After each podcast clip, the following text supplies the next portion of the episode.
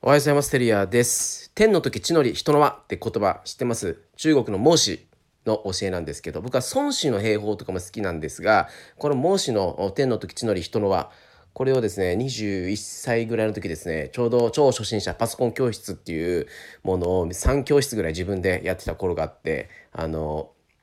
その時にですねあの生徒さんに生徒って言っても当時僕21歳で、えー生徒さんは40から60ぐらいのおおばちゃんおじちゃんたちに話してて、えーこの、えー天の時地の利人の輪」っていうのをこうお伝えしたことがあります。これ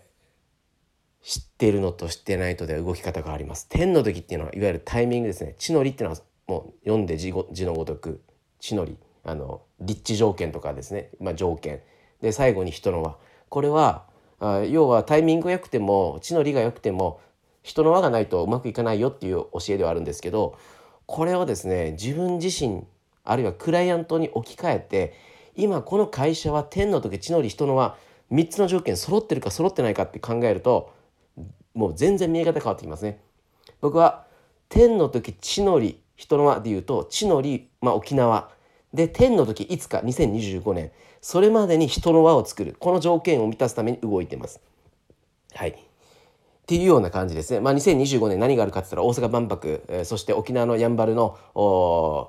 えー岡さんが展開するテーマパークの開業そしてインバウンドが圧倒的に増えていく。で沖縄は人口が減少している。日本も人口減少。で、え海外グローバルに進出しなければ、えー商売やっていけないっていう機遇が増える。だけどどうしていいか分からないっていうことをサポートするために今仕込みをしています。